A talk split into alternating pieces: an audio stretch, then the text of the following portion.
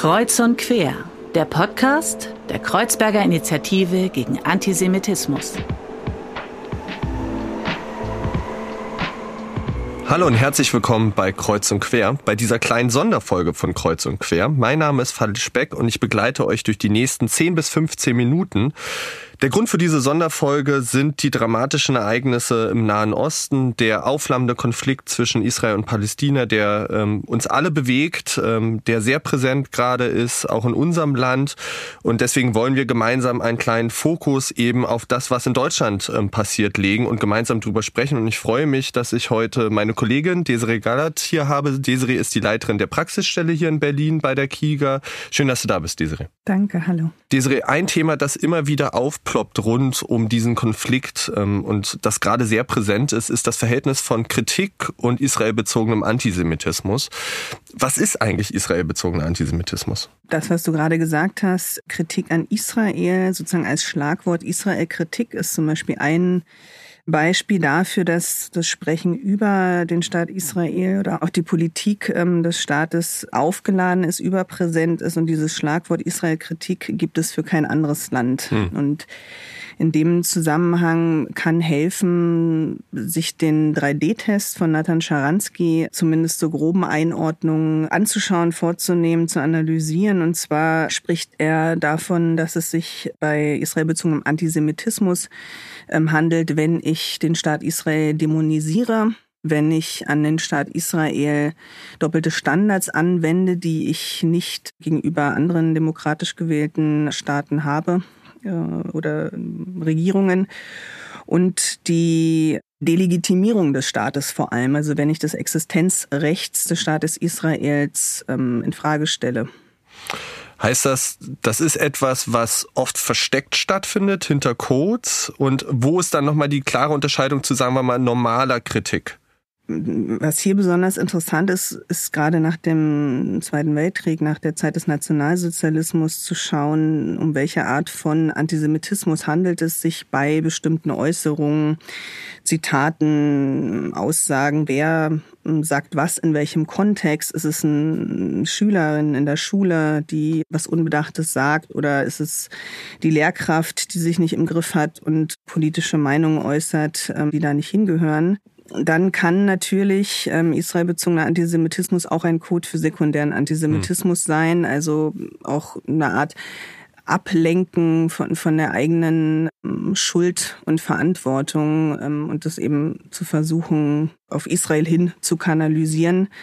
Es gibt ja den bekannten Ausspruch von Zwirex, die Deutschen werden den Juden Auschwitz nie verzeihen. Hier ganz klar diese Täter-Opfer-Umkehr und sozusagen dieser Stachel im Fleisch äh, sozusagen. Und da kann natürlich dann israelbezogener Antisemitismus oder sozusagen das Urteilen über den Staat oder in Anführungszeichen Israel-Kritik üben ein gutes äh, Vehikel sein. Mhm.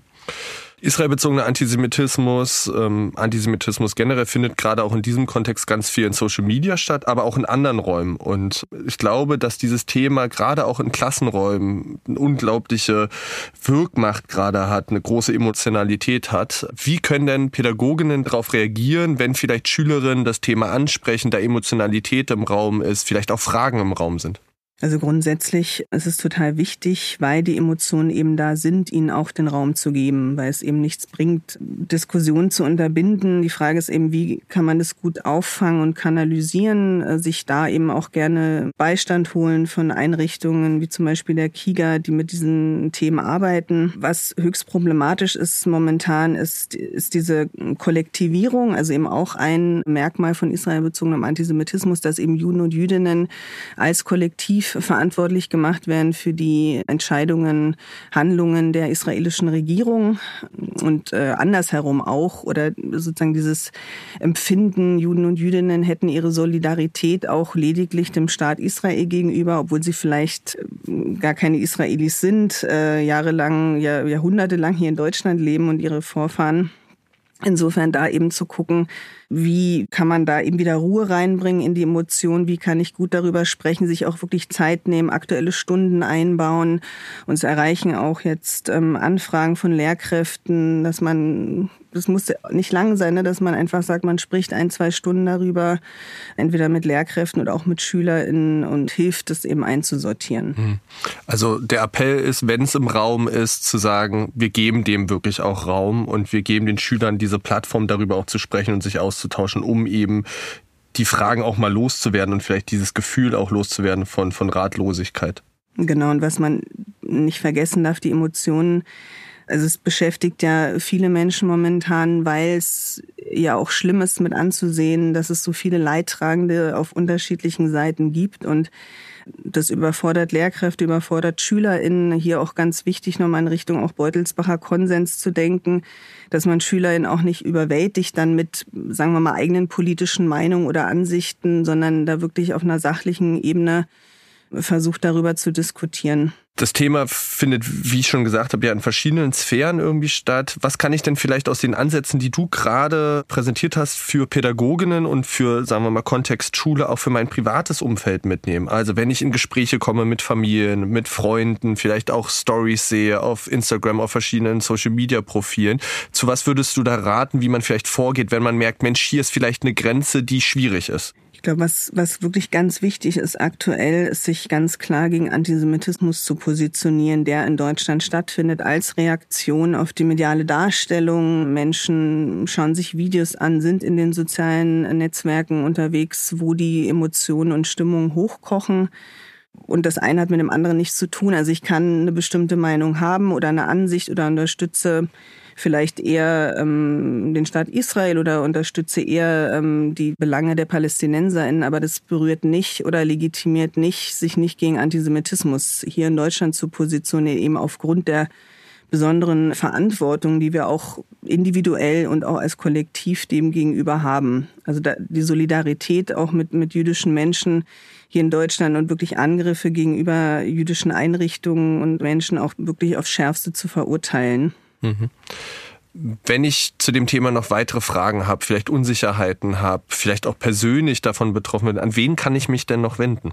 Gerne an uns, an die KIGA, an die Praxisstelle ähm, kiga-berlin.org, wenn es zum Beispiel darum geht, ähm, mit Schulen ähm, Projekttage kurzfristig zu organisieren zum Thema. Aber gerne auch ähm, an das Kompetenznetzwerk-antisemitismus.de sowohl auch ähm, meetorespect.de ist eine Initiative, die vor allem auf Begegnungen setzt und wo als Team ein Rabbiner und ein Imam zusammen in Schulen gehen und eben auch demonstrieren, es kann auch anders gehen. Ähm, wir sind befreundet, wir wollen ein, ja auch gegenseitig Solidarität ähm, und, und Wertschätzung der, der Religionen zeigen. Und grundsätzlich gerne auch ein Appell daran, sich auch wirklich Unterstützung und Hilfe zu suchen, weil nichts ist schlimmer, wenn man über als Beispiel den Konflikt spricht, obwohl man da gar nicht die Grundlagen hat, ähm, das Wissen darüber, bevor man falsche Narrative, ähm, sag ich mal, verbreitet oder vielleicht sogar noch Antisemitismus verstärkt. Und wenn man sich damit eben nicht auskennt, gerne Wissen aneignen, Fortbildungen besuchen und, und sich aber auch nicht bemüßigt fühlen, sich äußern zu müssen sondern einfach besonnen bleiben, Ruhe bewahren, ähm, Solidarität zeigen und Gewalt und Antisemitismus ähm, verurteilen. Mhm. Desiree, vielen, vielen lieben Dank für diese kleine Anordnung und Einordnung und ähm, die Ansätze und die Ideen vielleicht, wie man damit umgehen kann. Wenn ihr weitere Fragen habt, dann schreibt uns gerne, ähm, schreibt uns auf Social Media, auf unseren verschiedenen Plattformen, wendet euch an äh, die Giga, an das Kompetenznetzwerk oder eben Me to Respect ähm, bei Fragen, bei Unklarheiten. Ähm, wir freuen uns drüber und äh, bis dahin erstmal vielen lieben Dank fürs Zuhören und bis zum nächsten Mal.